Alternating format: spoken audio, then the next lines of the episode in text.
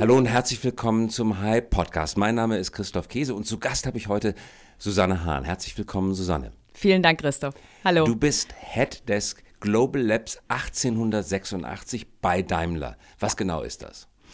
Also das Lab hieß früher mal Business Innovation und wurde schon zu einem ganz frühen Zeitpunkt, ähm, 2007, gegründet. Damals war das eine ganz progressive Entscheidung von unserem Vorstand eine Art, ja, unabhängige Truppe äh, zu gründen, die Budgetfreiheit hatte, die einfach so losgelöst war von unserem Kerngeschäft, aber um, doch um irgendwie natürlich verbunden, ähm, um neue Geschäftsmodelle zu etablieren. Also neue, richtig neue Geschäftsmodelle, die ja. über das traditionelle Verkaufen von Autos, also Maschinen hinausgehen. Korrekt, korrekt. Also du, du kennst ja Car2Go, ja, du kennst äh, bestimmt auch Movil und so weiter. Die ganzen Ideen sind hier geboren worden. Und äh, früher war diese Einheit mehr ausgerichtet auf Ideation, ja, neue Ideen generieren ähm, und die Umsetzung ähm, ist dann mit Partnern erfolgt und wir haben uns jetzt in den letzten zweieinhalb Jahren äh, stark äh, fokussiert auf die Umsetzung, stark nochmal digital ausgerichtet, also haben äh, digitale Kompetenzen aus der Startup-Industrie eingestellt, haben dafür eigene Firmen gegründet, um eben genau äh, diese äh, relevanten neuen Geschäftsmodelle auch entsprechend umsetzen zu können. Also also selber auch umzusetzen, ja. nicht nur die Ideen zu entwickeln, sondern sie in die Tat umzusetzen. Und bei Richtig. der Gelegenheit habt ihr den Namen geändert. Lab ja. 1886, das ist, glaube ich, das genau. Datum der Patentanmeldung gewesen. Ja, für ja. den Daimler-Wagen. Absolut, ja. Also 1886 ähm, oder in den 80er Jahren, wenn ich ein bisschen ausholen darf, ähm, da äh, hat der Gottlieb Daimler die Idee gehabt, äh, nicht nur große Motoren äh, zu bauen, sondern man könnte ja auch kleine Motoren entwickeln und nachher produzieren und damit ganz neue Felder zu erschließen. Und äh, der war damals angestellt in, in Deutz bei Otto. Und der Otto, der fand jetzt die Idee äh, nicht sonderlich potenzialträchtig. Also ein typischer Disruptor, der nicht so richtig beim Chef zu Gehör gefunden hat. genau, das kennen wir ja auch. Und äh, der Daimler war aber so überzeugt davon, dass er gekündigt hat und äh, dass er entsprechend in, in Stuttgart in einer Villa in Bad Cannstatt. Er hatte doch auch schon Familie zu dem Zeitpunkt. Der hatte auch Familie. Ja, ja. hat er so richtig, äh, richtig dem Chef die Kündigung hingelegt und hat gesagt, ich mache das jetzt ja. alleine, wenn du es nicht mit mir der, machen möchtest. Absolut. der, der hat aber auch ein bisschen was dafür bekommen, ja. Also er hat eine, eine gewisse Abfindung gezahlt bekommen. Und, für die äh, eigene Kündigung. Für, ja, ich glaube, es war im gegenseitigen Verständnis oder Einverständnis, ja. Und äh, von daher hat er sich von dem Geld, was er damals bekommen hat, eine Villa in Bad Cannstatt gekauft. Und da war so ein kleines Gartenhaus dabei. Und dieses Gartenhaus hat er umgebaut zur Garage und hat äh, zusammen mit seinem Mitarbeiter Wilhelm Maybach eben den ersten Einzylindermotor entwickelt. Also ist eine ganz schöne Geschichte, ja. Und die Söhne von ähm, Gottlieb Daimler, die haben 1909 äh, das, ähm, äh, den, den Stern angemeldet. Also nicht nur den dreizackigen übrigens, sondern auch den vierzackigen Stern. Und den haben wir jetzt sozusagen wiederbelebt. Und in genau diese Tradition stellt ihr euch jetzt mit dem Lab 1886. Genau, genau. Also diesen Pioniergeist, den Erfindergeist, ja, was selber zu machen, die Ärmel hochzukrempeln, ähm, das, das ist der Geist, in welchem wir arbeiten, immer im Geiste unserer Gründerväter Gottlieb Daimler und, und Karl Benz. Und das Lab ist keine eigene Firma, sondern ist eine Abteilung, könnte man sagen, ein Bereich innerhalb der genau. Daimler AG. Es ist ein, ein relativ äh, unabhängiger Bereich innerhalb der Daimler AG. Wir arbeiten auch mit ähm, jeglichen Abteilungen, jeglichen Business Units zusammen beim Daimler. Wir arbeiten mit internen und externen Partnern über alle Prozesse hinweg, äh, die es im Innovationsprozess gibt, zusammen. Und äh, wir arbeiten mit eigenen Gesellschaften. Also wir haben jetzt eigene äh, Inkubatoren gegründet, eigene Gesellschaften in äh, USA, in Atlanta Atlanta, in, in China, in Peking und in Berlin ähm, haben, wir eine, haben wir eigene GmbHs und haben auch ähm, jetzt unterschiedliche Geschäftsmodelle bereits ausgegründet. Das heißt, wir arbeiten mit unterschiedlichen Firmen zusammen. Also ihr tretet, ihr tretet auf als die Daimler AG, die ihrerseits gründet neue GmbHs, die als Inkubatoren an vier Orten in der Welt ähm, an vier Orten in der Welt arbeiten. Richtig, richtig. Und wir, also das ist das, das eine Modell, was für uns intern schon ein Geschäftsmodell darstellt. Ähm, was allerdings natürlich zum Zweck hat, neue Geschäftsmodelle umzusetzen und diese dann auch wieder gemeinsam mit internen und externen Partnern zu launchen und äh, entsprechend zu skalieren. Das andere Thema ist, dass wir selbstverständlich einen Blick immer haben in die externe Startup-Welt und auch ähm, uns beteiligen an Startups, wie zum Beispiel Volocopter, an dem wir ja seit... Und auf äh, Volocopter kommen wir gleich nochmal zu sprechen, weil das ja. eine so spannende Geschichte in sich ist. Aber lass uns nochmal ganz kurz bitte bei dem Ansatz bleiben, weil viele Unternehmen, das wissen wir aus unserer Hörerschaft, stellen sich die Frage, wie organisiere ich denn das Finden neuer Geschäftsmodelle organisatorisch? Ja. Eure Antwort ist Abteilung innerhalb des Konzerns und dann aber als eigenständige GmbHs unten drunter Inkubator mit einem besonderen Blick auch auf den Unterschied zwischen Inkubator und Accelerator. Inkubator also vor allen Dingen auf Leute intern gerichtet, richtig? Die Richtig. Daimler-Mitarbeiter, ja. die gute Ideen haben.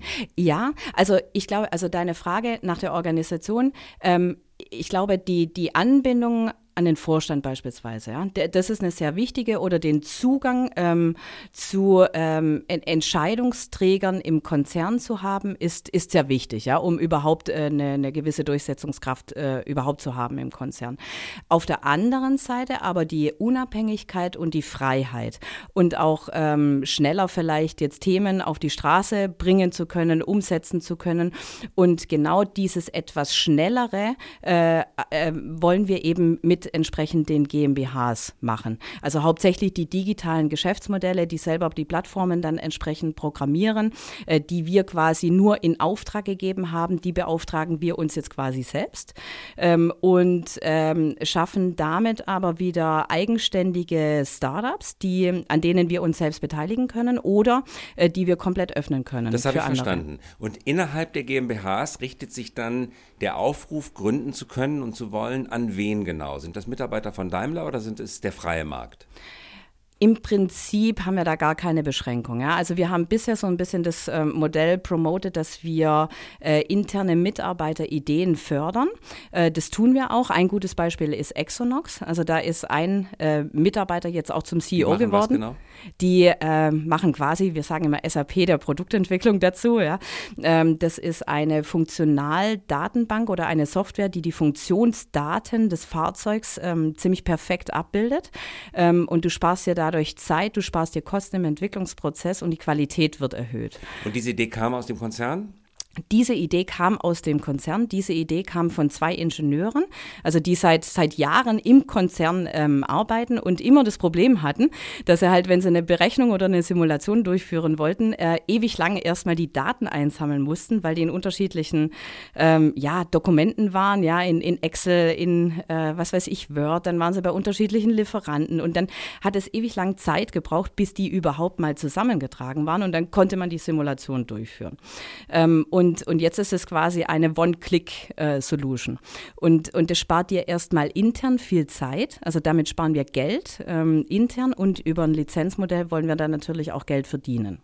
Verstehe. Und das stelle ich mir jetzt aus Sicht des Mitarbeiters so vor. Bisher hatte er vielleicht, bevor es euch gab, die Idee intern seinem Chef erzählt und ist es vielleicht hat genau. mal funktioniert. Oft ist es im Sande verlaufen, vermute ich, wie in anderen Unternehmen auch. Ist ja nicht schlimm. Ja. Und jetzt landet er bei euch und dann passiert was. Dann behält er seinen alten Arbeitsvertrag und wird entliehen oder wird er angestellt beim Inkubator oder wie ändert sich sein Leben? Was bedeutet genau. das für ihn konkret?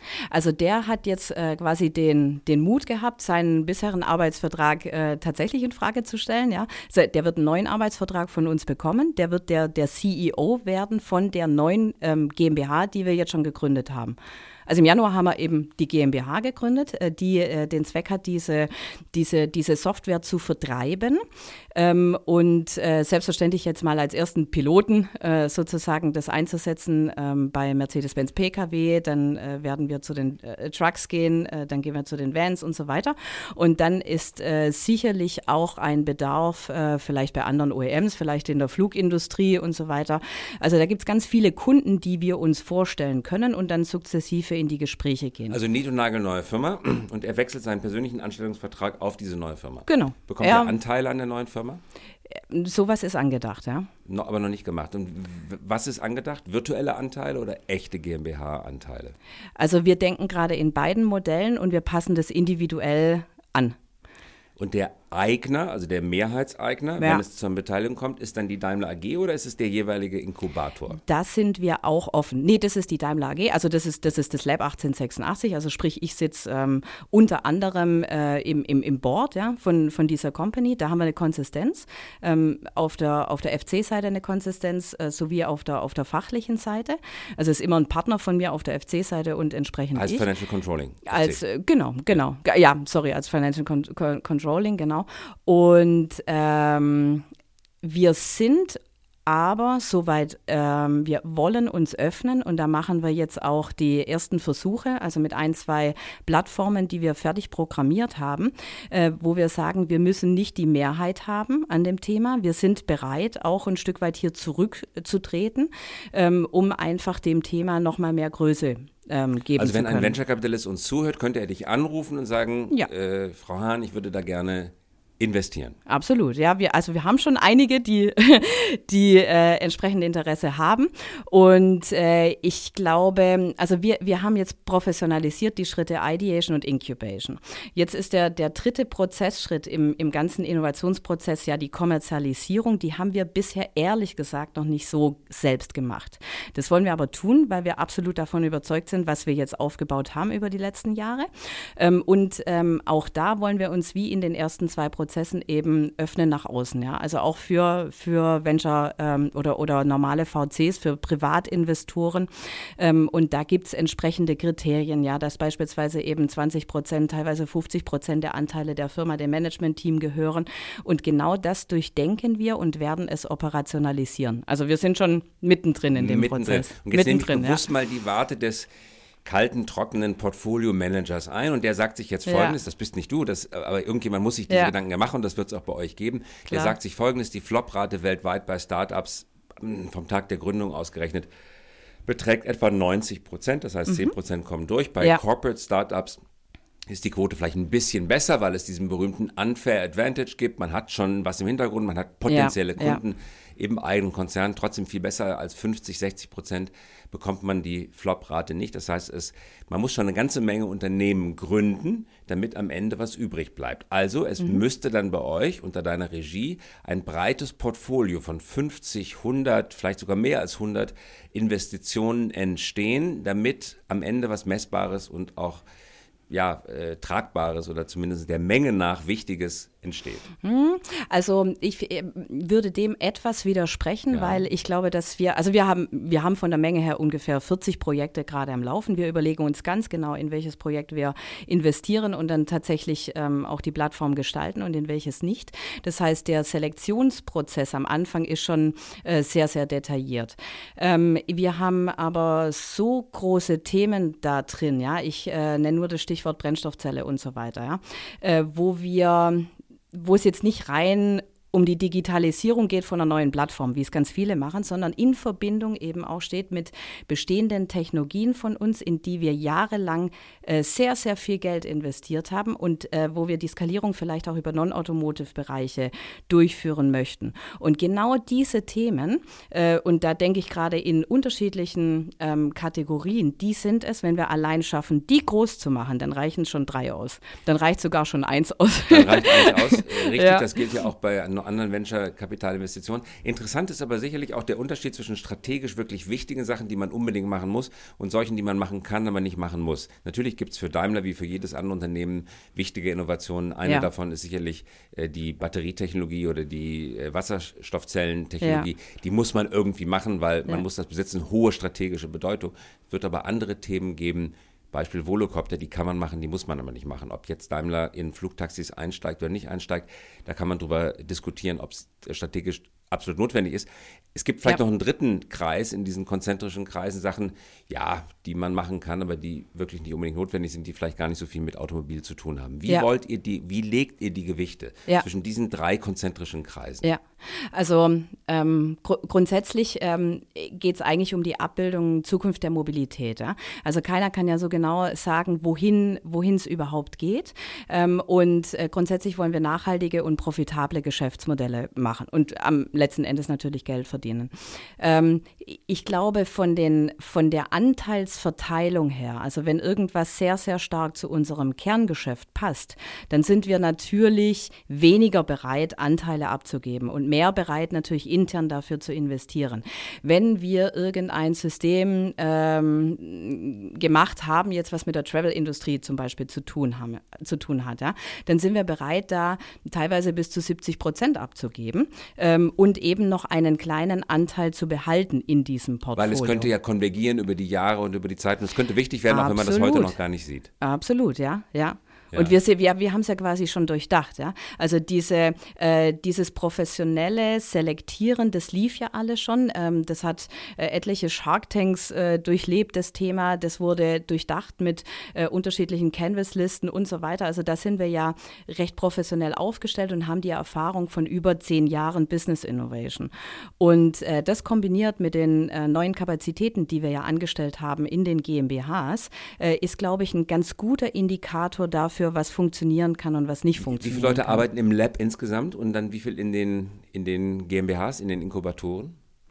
Also wir haben in Summe, äh, das, äh, das ist relativ unterschiedlich, ja, in den GmbHs ist ein Kommen und Gehen auch. Ähm, ich meine, so 150 bis 200 Leute hätten wir in Summe, ja. Und gibt es eine fixe Summe Geldes, die ihr ausgeben dürft? Ja, ja, die gibt es äh, und, und darüber reden wir nicht. Fragen, hoch ist die? ausreichend. Ausreichend. Die ist ausreichend. Zweistellig, ja. dreistellig? Ah. kann ich leider Kannst nicht, nicht. kann ich leider nicht beantworten. Ich, aber, aber, aber es, ist, es ist definitiv ausreichend. Ja. Und, ähm, wenn Geld leer ist, dürft ihr dann äh, zurückgehen nochmal zum Vorstand und sagen, wir brauchen mehr, weil das ist ein richtig gutes Thema oder ist es richtig festgenagelt? Ja, auf, auf jeden Fall können wir das tun. Ja. Nee, nee, und das, ähm, also für, also ich habe noch nie erlebt, dass man für gute Themen jetzt kein Geld bekommt. Ähm, ich glaube aber, dass, und wir hatten ja gestern auch mal am Rande drüber gesprochen. Gestern haben wir uns, muss man dazu sagen, auf der ja. Republika getroffen, wo wir ja. gemeinsam auf der Bühne saßen zum Thema Digitalisierung Deutschland. Genau. Entschuldigung. Ja, und ähm, ich meine, du hast es, glaube ich, auch in deinem Buch geschrieben. Ja? Wir, ich glaube, wir müssen uns horizontal noch mal stärker vernetzen. Deshalb äh, sind wir gerade mehr so auf dem Pfad, ja, vielleicht auch mit anderen Industrien zu sprechen. Ja, wo könnten wir noch mal Partnerschaften, noch mal äh, Kooperationen eingehen, auch strategische Partnerschaften, ja, um einfach ähm, Unterschiede unterschiedliche Kompetenzen zu nutzen und äh, viel, viel schneller mit neuen Geschäftsmodellen in den Markt einzudringen. Geht natürlich viel besser, ja. Wenn wir nur als ähm, ähm, Daimler jetzt hier irgendwas machen, dann sind wir, wenn das eben nicht gerade unsere Spezialität ist, entsprechend langsamer. Jetzt reden wir mal ganz kurz über die Carsharing-Plattformen ähm, ähm, DriveNow und Car2Go. Mhm. Die hängen auch bei euch im Bereich? Nee, nee, nee. Die sind äh, bei DMS, also ähm, Daimler Mobility Services. Die eine eigenständige Tochtergesellschaft sind. Genau, genau. Und richtig, richtig, korrekt. Ähm, und äh, da haben wir jetzt gerade die Fusion gehabt, ja, mit äh, BMW. Und Sixt ist raus und hat ein eigenes Angebot geschaffen. Sixt ist drei Tage danach gekommen, ja, genau. Genau, und ihr habt ja. aber jetzt mit BMW sozusagen dieses gemeinsame Joint Venture. Ihr geht richtig. ähnlich wie bei hier, bei der, beim Navigationsthema, dieses Thema gemeinsam an. Ja. Ist das die Zukunft der Automobilindustrie, dass man solche Themen gemeinsam statt gegeneinander entwickelt? Ich glaube, es ist äh, ein Schritt in die richtige Richtung. Ich glaube, Wettbewerb wird es immer geben. Äh, ich glaube, dass beim Thema Innovation es sich sogar lohnt, als Daimler intern den Wettbewerb äh, zuzulassen. Ähm, und, äh, und diese Strategie ist man bisher auch gefahren, ja, bei Daimler. Also, dass man intern einfach Wettbewerb äh, zulässt und guckt, wer eben entsprechend schneller die Dinge auf die Straße bekommt. Nun ist das Thema Carsharing durch die beiden genannten und, äh, äh, wie heißt es nochmal, äh, Ride-Hailing, Ride, ähm, MyTaxi auch schon genannt worden. Das sind vergleichsweise alte Themen schon, zumindest ja. in, der, in, in dem äh, Hochgeschwindigkeitsuniversum der Digitalisierung. Nur mal angenommen, die Themen wären jetzt brandneu. Würdet ihr euch zutrauen, dass ihr solche Themen jetzt in der neuen 1886 Struktur entdeckt und entwickelt, sodass es mhm. eigentlich nicht die ja. MyTaxi-Gründung in Hamburg benötigt, an der ihr euch dann Jahre später beteiligt. Würdet ihr euch das heute zutrauen? Ja, ja klar. Haben wir, haben wir einiges. Äh, haben wir tatsächlich einiges im Portfolio, was wir ähm, selber jetzt entwickelt haben und äh, auch gründen werden. Ne? Also Exonox ist nur ein Beispiel dafür. Äh, wir haben weitere Beispiele dafür und ähm, auch welche, die wir jetzt natürlich noch nicht kommunizieren wollen. Aber äh, ich glaube, also von an, oder wir haben jetzt eher den Fokus nochmal drauf gehabt, interne Themen weiterzuentwickeln. Die Strategie passen wir jetzt ein Stück weit an. Ähm, mit Startup Autobahn beispielsweise haben wir ähm, vor allem in China schon einen ganz guten Track Record nachweisen können. Also das heißt, Startup Autobahn ist ja unser Accelerator dort, äh, wo wir versuchen, die ähm, besten Startups der Welt jetzt ähm, in dem Fall nach, nach Peking zu bekommen, ja, und diese zu verknüpfen mit, mit Daimler. Und äh, da fahren wir gerade unterschiedliche Modelle und lassen uns auch ähm, ja, Optionen vom Startup an, am Anfang festschreiben und dann entwickelt sich das im Normalfall teilweise 300 bis 400 äh, Prozent innerhalb von ähm, sechs bis, bis zwölf Monaten. Und dann können wir immer noch überlegen, sollen wir investieren, sollen wir diese Option ziehen, äh, die wir am Anfang bekommen haben oder nicht. Oder können die über ein Dreieckspaket einem externen Investor anbieten und vielleicht so eine Kooperation aufbauen. Wie, wie seht ihr Startups insgesamt? Sind das Partner oder sind es Verbündete oder sind es Konkurrenten? Es sind, Nein, es sind auf gar keinen Fall äh, Konkurrenten. Es sind, oder naja, auf gar keinen Fall möchte ich jetzt nicht sagen, ja, bei einigen, aber ähm, es sind, äh, wir betrachten Startups als Partner. Äh, ich glaube, dass du eine gewisse Distanz haben musst, ja, aber du kannst auch nicht die ganz lange Leine lassen. Ähm, und äh, je nach Startup, je nach Management-Team ist es auch unterschiedlich oder je nach Fokus, was, was wir auch mit dem jeweiligen Startup verfolgen, ähm, handeln wir das Thema auch nochmal unterschiedlich. Wir hatten gerade schon Volocopter angesprochen. Ein ja. Wettbewerber kann man sagen des Airbus Vertikaltaxis vollautonom. Der ja. Volocopter trägt, ihr hattet auf der Republika auch ein Exemplar dabei. Aber einer, der fliegt.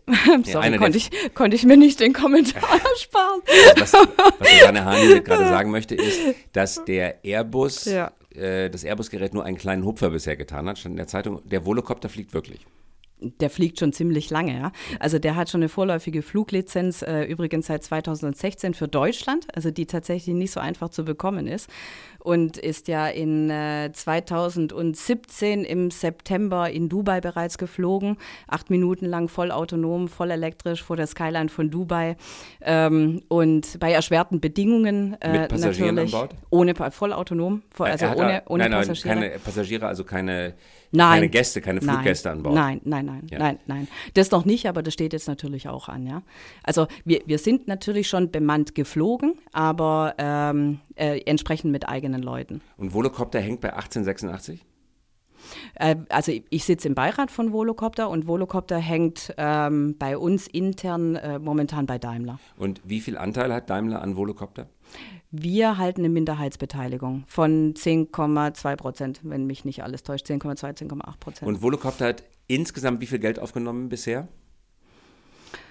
Ach, da müsste ich jetzt, also die nächste Investmentrunde, die ähm, steht jetzt an. Das ist eine relativ gute Runde, ja, die, die ansteht. Ähm, da sind wir aber gerade dabei, ja, da würde ich jetzt ungern und wir müssen, das Thema vertiefen noch. Okay, äh, ja. d'accord. Wir, wir, müssen uns Volocopter vorstellen als eine Art Transportsystem von Flughäfen in Innenstädte, Zum Beispiel, die fast genau. so wie ein Gondelbetrieb funktionieren. Das ist nicht ein ja. Volocopter, der hin und her fliegt, sondern du hast mir das gestern nochmal geschildert, ja. man stellt sich das so vor als ein ja. Fließband, auf dem mehrere Volocopter draufstehen und man steigt dann in, ähnlich wie beim Skilift in die nächste Richtig. erreichbare Gondel ein, das Ding ja. hebt ab und fliegt ein in die Innenstadt nach Manhattan und man spart genau. sich sozusagen den Weg. Das ist der Anwendungsfall. Ja, das ist der Anwendungsfall, genau. Ja. ja. Also du könntest ja in fast jeder Stadt, ja, äh, könntest du so Strecken abbilden. Also idealerweise natürlich vom Flughafen irgendwo in die Innenstadt ähm, und oder von Hotel zu Hotel oder was auch immer. Ja, es gibt ja ähm, schon einige Helikopterstrecken in, in Sao Paulo beispielsweise, die entsprechend geflogen werden. Und das Schöne am Volocopter ist eben, dass er sehr, sehr leise ist. Ja, also das wird für den urbanen Bereich ein entscheidendes Kriterium Kriterium sein. Ähm, und äh, der ist schon in 75 Meter Höhe, ist der entsprechend nur noch vier, ein, ein, Viertel so laut wie ein Hubschrauber. Ein Hubschrauber ist allerdings auch und, sehr, sehr laut. Also ja, aber du hörst es quasi nicht mehr. Ja? Also, also wirklich, wenn, wenn du es wenn hörst, ja, das ist, das, du nimmst es wahr als, als Surren. Ja? Und äh, was für uns auch sehr entscheidend war, die, die Sicherheit natürlich von diesem Produkt. Also alle Systemkomponenten sind redundant abgebildet. Das heißt, ähm, es könnte äh, theoretisch von den 18 Rotoren Motoren könnten neun ausfallen, ja, und ähm, du würdest trotzdem noch sicher am Boden ankommen. Für Daimler ist das natürlich Neuland. Äh, der, Absolut, äh, ja. Der letzte äh, ja. Ausflug in der weit zurück in der Geschichte von ja. Daimler war der integrierte Technologiekonzern. Ja. Äh, unter Edzard Reuter, glaube ich, damals noch. Mhm. Das hat nicht wirklich gut funktioniert. Und Daimler ist unter Herrn Zetscher eigentlich sehr gut damit gefahren, sich auf wirklich das Kerngeschäft zu, konzentrieren, sprich das Auto. Ja. Und jetzt Ausflug wieder in die Luftfahrt?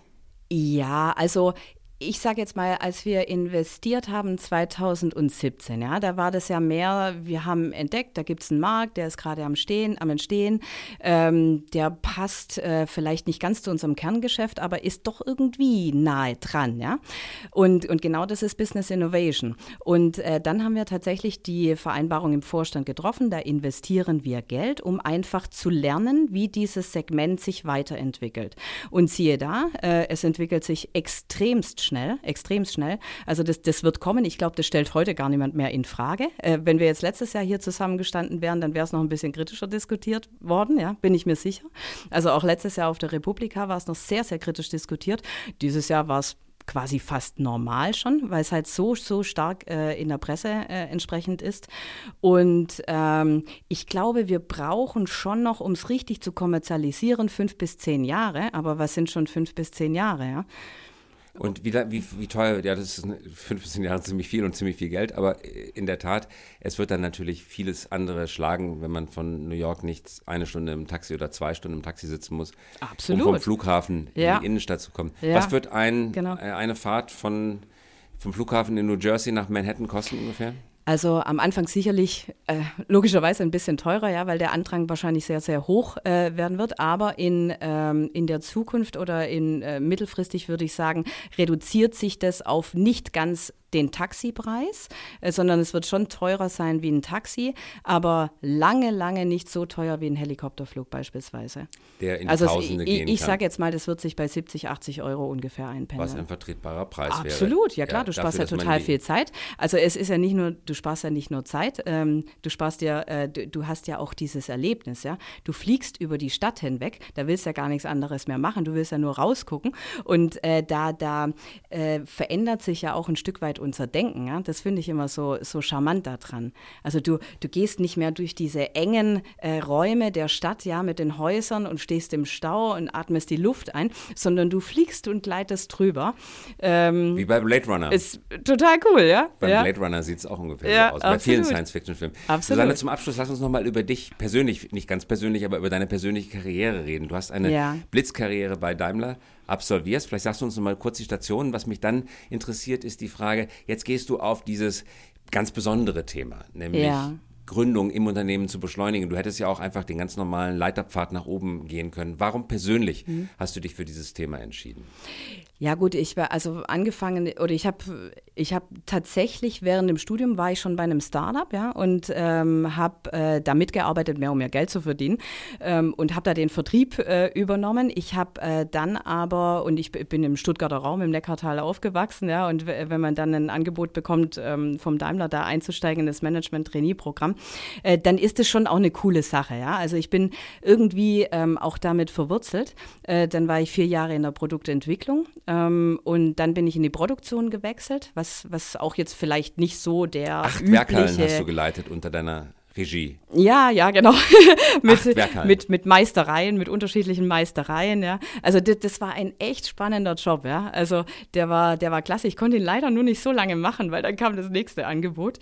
Ähm, und äh, dann habe ich eine Vorstandsassistenz gemacht, äh, bin dann danach äh, in den äh, HR-Excom, ja, in so ein Ex Executive-Komitee äh, aufgenommen worden in der Funktion der Konzernorganisation.